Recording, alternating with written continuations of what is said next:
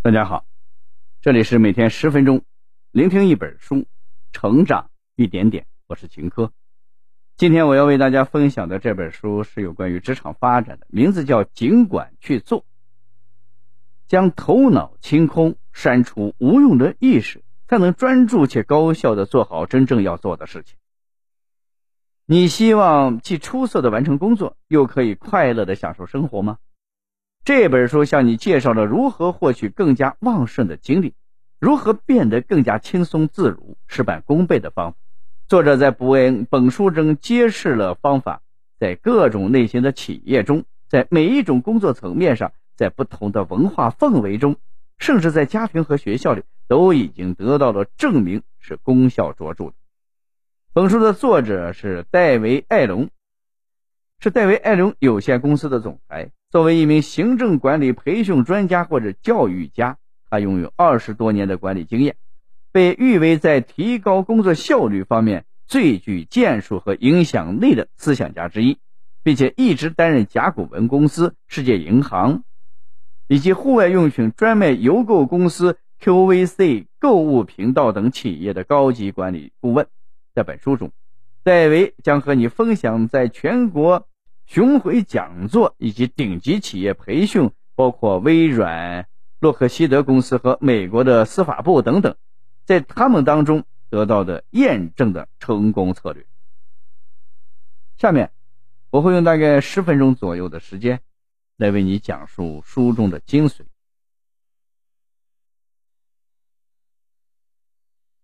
数字化时代。我们被庞大的信息量包裹着，一心一意做好一件事，似乎变成了一种奢望。我们总是在忙着做这件事的时候，又想到了另一件事，然后转头去做另一件的时候，脑海中又出现了新的念头。多任务并行，让我们的思维混乱、烦躁不已，反而两手一摊，什么都做不了。上面这种场景是不是感觉很熟悉？我们似乎每天都在进行这样的自我拉扯，事情并没有做多少，但却感觉精力消耗的厉害。不得不说，如果我们不能走出这个漩涡，那么就会永远陷在这种内耗之中。当然，有问题就会有解决办法。其实答案就藏在本书中。本书的名字简写为 GTD，中文版翻译为“尽管去做”。或许有些人会感觉迷惑。从这个名字上也看不出来什么呀，别着急，接下来我们就从什么是 GTD 和 GTD 的基本做法这两个部分出发，带领大家详细了解如何获得旺盛的精力、轻松的工作奥妙。第一个部分，什么是 GTD？前文我们已经介绍了 GTD 的由来，而它的深层含义是一种时间管理法。核心观点是将脑中杂乱的事情全部清空，采用文字或者软件的方式提醒自己，防止头脑被数量繁杂的事情占据，而从而影响思考。这也在一定程度上避免了我们对重要事情的遗忘。分解来看，GTD 其实包含两点：第一，清空大脑的内存，把要做的事情进行整理，分门别类的放到另一个逻辑性更强。且更可靠的系统中去。这个系统是指笔记或者是专门的时间管理软件。这么做的目的是因为大脑最重要的功能是思考，而非储存。大脑要做的并不是一个神秘的工作，也就是并非提醒我们什么时间来该做什么。所以必须把大脑从这种角色中解脱出来。第二，把任务和项目具象成行为行动。脑海中要树立下一个行动的概念，当确立好了下一个行动是什么之后，计划就形成了。在目前的事情完成后，我们会很自然的过渡到下一个事件当中。比如，我们现在在下班回家的路上，我们的下一个行动是回家做一份明天开会要做的 PPT。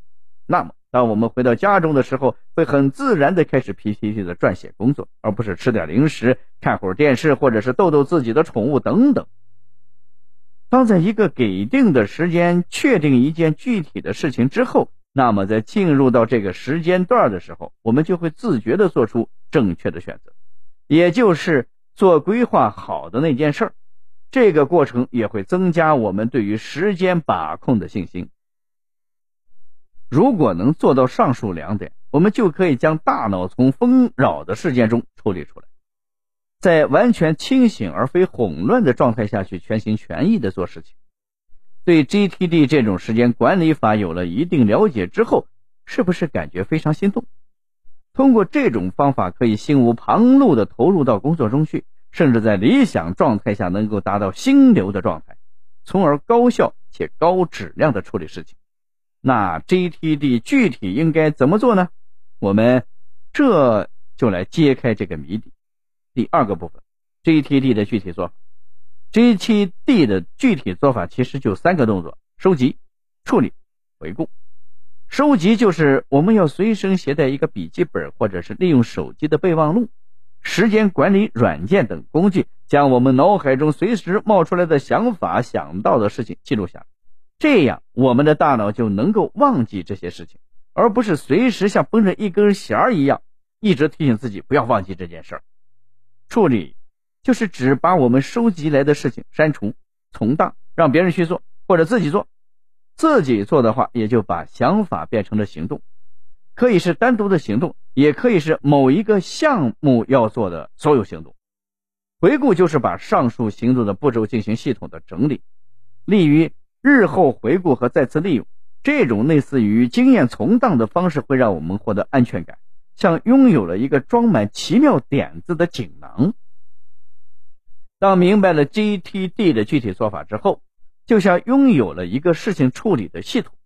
每当你想做些事情的时候，不用苦思冥想或者从庞杂的信息中筛选，你只需要从行动列表中选择一件事去做就好。GTD 流程的根本目的就在于让我们在任何一个给定的时间都能够做出最好的选择，即采取恰当的行动。当我们做事的时候，能够明确的知道这就是当下最应该做的事情的同时，还不用担心自己遗漏了其他重要的事情，我们的心态就会非常平静。心态平静是减少内耗非常重要的一环。要想能够熟练的应用 GTD，我们需要把握好三个重点：一、理清目标。我们知道大多数人都有个习惯，即先做自己感兴趣或者容易做的事儿，但这有悖于 GTD。要知道，如果想给定时间内最正确的事情，就需要理清目标。最该做的事情的重要性远大于我们感兴趣或者太容易做的事儿。如果一味的按照自己的兴趣将目标中重要程度最高的事情拖后，那又回到了我们开头提到的糟糕的场景中。行动起来。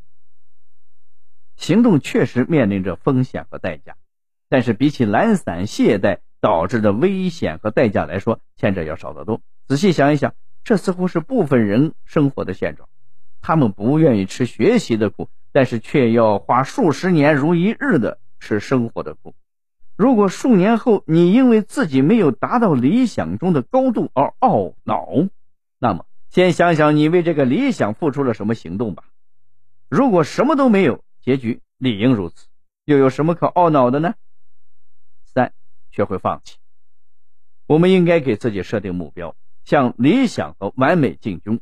但是也不必一上来就把难度等级设置为非常困难，这样势必会倒闭失败。我们不能让一个还没有学会爬的孩子用田径运动员的速度去奔跑，难度设置的太高，也是我们畏缩不前和一再拖延的原因之一。读到这里，这本书的内容我们已经了解的差不多了，下面我来为大家总结一下：GTD 所传递的方法非常简单，就是先让大脑清空。做他原本该做的事情，而不只是成为一个储物间。然后按照目标给自己的行动列清单，明确下一件事情应该做些什么。听起来似乎不难，实际操作起来也不难。所谓时间管理，就是让你有更多的精力，更轻松的做事情。当你不再犹豫、纠结、拖延、抱怨，而是按照这套方法实际去开始做事情的时候，你会发现事情原来。如此简单，只是我们设想的过于困难，是我们自己先被即将面临的行动给吓倒了。其实令人害怕的老虎就藏在我们自己的心中。以上就是《尽管去做》这本书的主要内容。希望大家通过我们的解读，了解到 GTD 这种简单、高效、实用的时间管理方法。好了，以上就是今天这本书的全部内容。恭喜你，我们又听完了一本书。每天十分钟，聆听一本书，成长一点点。我是秦科，我们下期再见。